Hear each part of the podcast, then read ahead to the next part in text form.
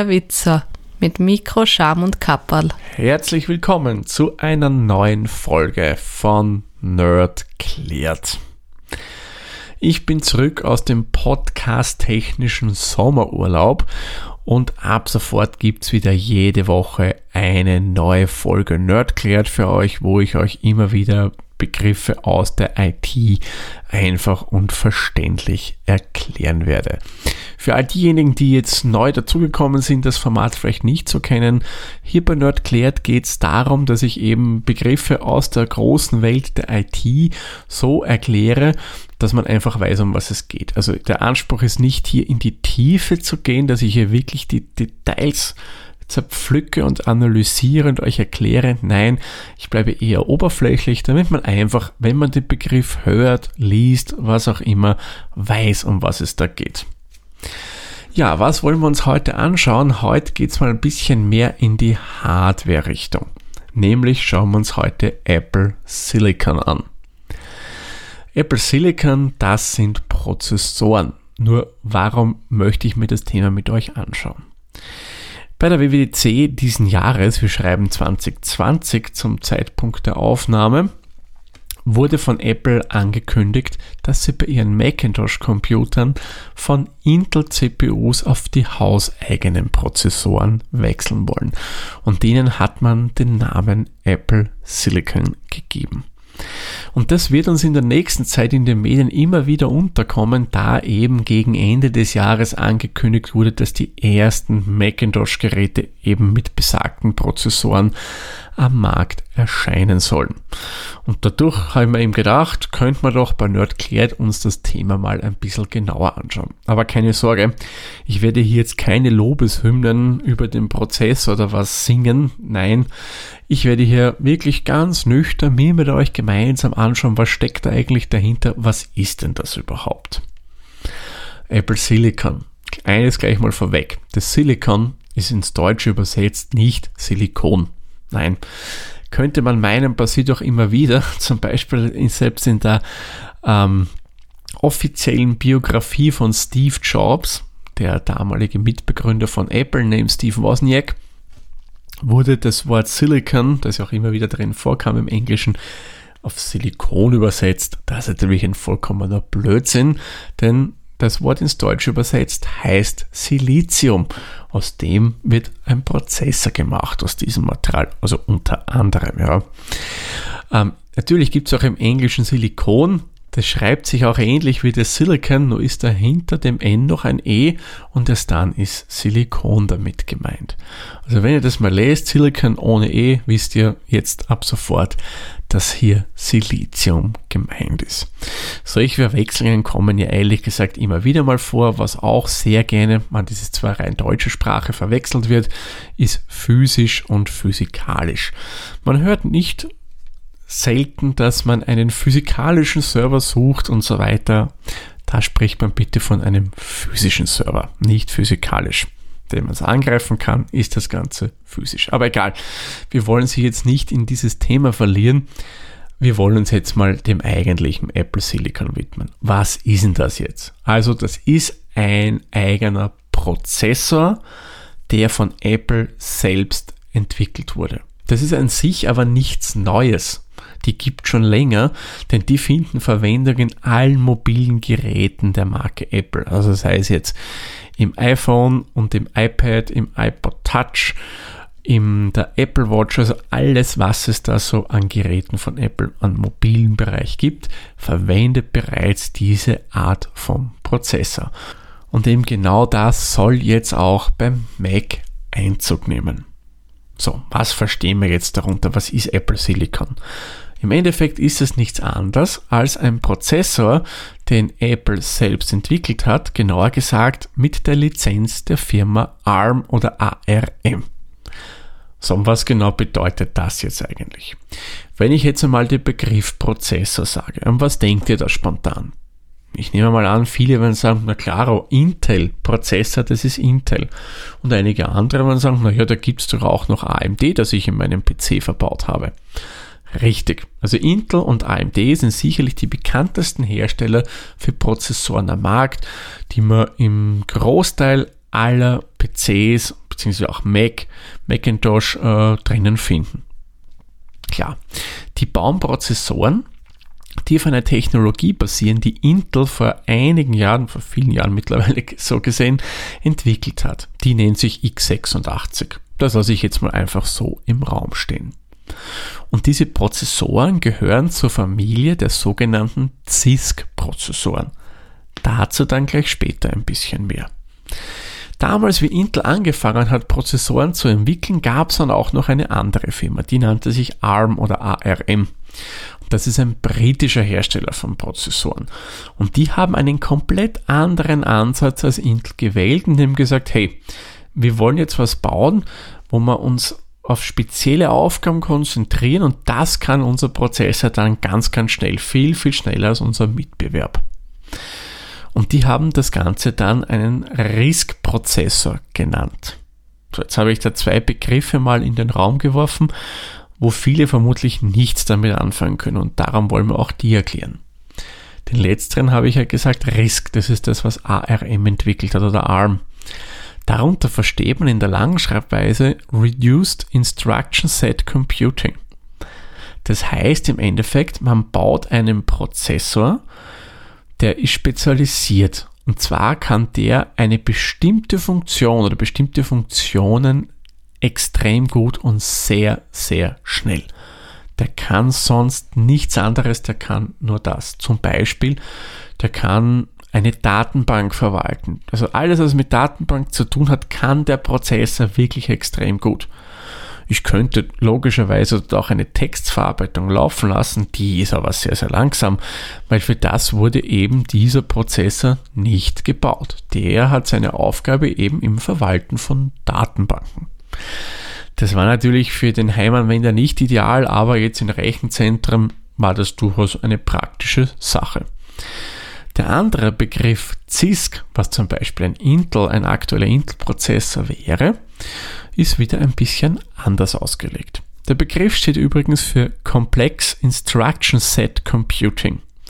Und der ist von den Prozessoren mehr oder weniger der Alleskönner. Der kann, sprich mit Datenbanken, der kann mit Videos was machen, mit Bildern, mit Textverarbeitungen, mit Spielen und so weiter und so fort. Sprich, der hat einfach keine Spezialisierung. Mit dem ist wirklich alles möglich. Hat halt den Nachteil, dass der halt das nicht so schnell machen kann. Der kann dafür viel, aber nicht so schnell. So, eines muss ich aber auch noch dazu sagen. Mittlerweile sind die Grenzen zwischen beiden Technologien, also CISC und RISC, durchaus sehr verschwommen. Der CISC hat einige Sachen vom RISC übernommen und umgekehrt. Sprich, heutzutage kann ich mit einem Risk auch viele, viele andere Sachen sehr, sehr flott machen, weil sich der eben anderen Technologien auch bedient hat oder einfach eine Weiterentwicklung, eine Evolution mitgemacht hat. Also die Grenzen sind da sehr verschwommen, die haben sich immer mehr angenähert. Dennoch muss man aber sagen, wenn man es jetzt rein auf Hardware-Ebene anschaut, wie denn das Ganze gebaut wurde. Ihr wisst ja, ein Prozessor besteht ja aus Schaltkreisen und so weiter und so fort da unterscheiden sich die dann schon sehr, sehr grundlegend. Da sind sie dann schon sehr anders. Funktionell, was ich damit machen kann, wie gesagt, sind sie angenähert, aber so wie sie gebaut werden, da gibt es halt schon Unterschiede.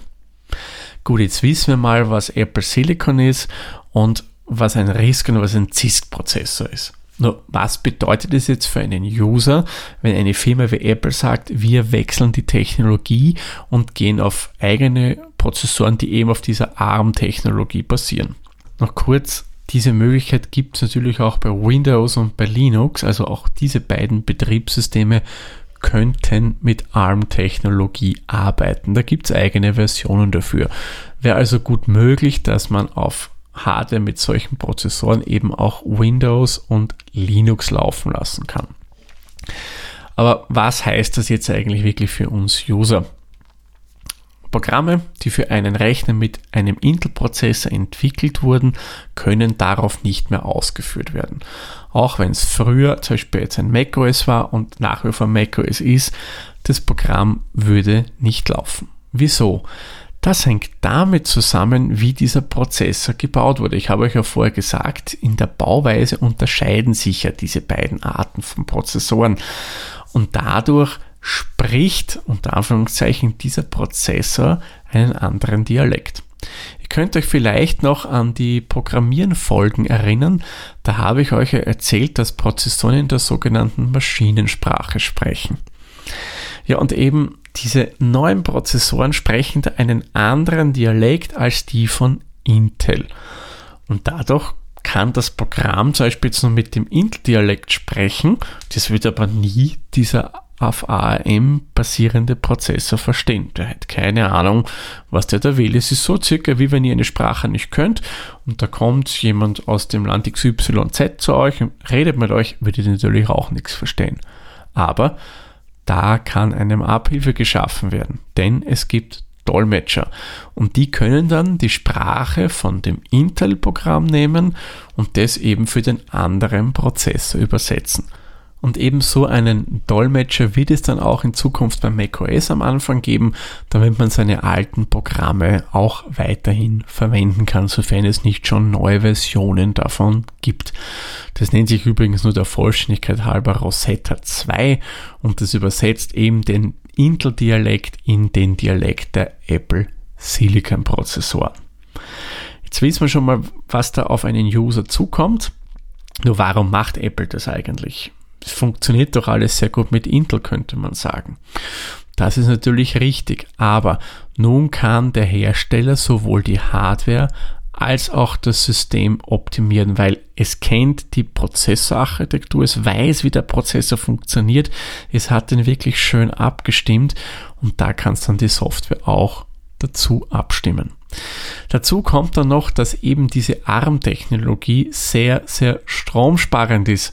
Darum finden wir das eigentlich auch in allen gängigen mobilen Geräten. Das ist nicht nur bei Apple so, nein, das hat auch im Endeffekt jedes Android-Gerät drin. Da ist dann der Prozess halt nicht von Apple gebaut, da gibt es dann andere Hersteller, die eben unter der Lizenz der Firma ARM Prozessoren baut. Man hat aber dennoch viel, viel Leistung.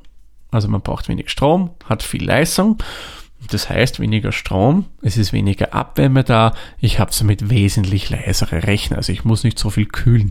Ihr kennt es vielleicht von euren PCs oder auch von den Macs, wenn man da mal was macht, was ein bisschen mehr CPU-Leistung erfordert, da drehen schneller mal die Lüfter in die Höhe.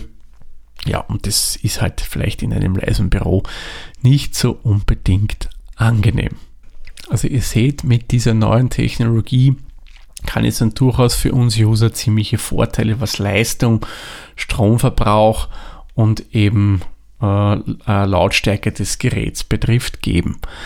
Und das mit, der, mit dem wenig Stromverbrauch ist ja vor allem dann im mobilen Bereich, wenn man eben ein Notebook hat, ein Riesenvorteil, wenn das jetzt nicht nur Hausnummer 5 Stunden läuft, sondern vielleicht ich kann das 12 Stunden äh, verwenden und muss es dann erst erneut aufladen. Dass das Ganze sehr gut funktioniert mit diesen Prozessoren, hat die Firma ja schon gezeigt mit sämtlichen äh, Smartphones und Tablets, die so im Angebot sind, also sämtliche iPhones und iPads die eben diese CPUs haben. Das sind, finde ich, ein positives Beispiel dafür, weil da geht wirklich, muss man sagen, sehr, sehr viel und die Dinge werden nicht warm dabei. Also muss sagen, echt nicht schlecht. Ob es am Mac auch klappt, ich würde mal sagen, ja, die Chancen stehen sehr gut, weil sie ja schon die Erfahrung von den mobilen Geräten haben. Aber generell würde ich sagen, lieber mal ein bisschen abwarten, mal anschauen, wenn das rauskommt, wie gut das wirklich läuft. Es gibt die Leute, die das sicher gleich von Anfang an kaufen. Und wenn es da Probleme gibt, da können wir sicher sein, das werden wir dann in den gängigen Medienkanälen erfahren. Also abwarten, erste Tests anschauen und wenn es gut ist, würde ich sagen, kann man da durchaus dann einmal wechseln. Auch wenn andere Hersteller wie Microsoft das zum Beispiel anbieten wird mit ihren Surface-Geräten, finde ich, kann man dem auf alle Fälle eine Chance geben, weil ich sage einmal, viel Leistung und guter Akkuverbrauch ist doch eine coole Sache, oder? Gut, ich würde sagen, kommen wir mal zu unserer obligaten Zusammenfassung. Apple Silicon, was ist das? Darunter verstehen wir Prozessoren, die Apple selbst entwickelt hat mit der Lizenz von der Firma ARM aus Großbritannien. Der Vorteil dieser Prozessoren ist, dass sie wenig Strom verbrauchen, wenig Abwärme produzieren und so wir User somit die Geräte länger verwenden können. Einziger Nachteil, dass alte Programme eben neu für diese Prozessoren umgeschrieben werden müssen, damit eben die auch den Dialekt, nenne ich es mal, dieser Prozessoren sprechen können. Für die Übergangszeit gibt es eben sogenannte Dolmetscher, die helfen, dass solche alten Programme auch laufen können. Ja, dann würde ich sagen, können wir jetzt getrost den Sarg für diese Folge zumachen. Ich sage wie immer vielen lieben Dank fürs Zuhören. Bis zur nächsten Folge. Tschüss, Servus, pfiat euch. Dieser Podcast wurde produziert von Der Witzer. Nähere Informationen zur aktuellen Folge sowie weitere Podcasts findest du unter der-witzer.at.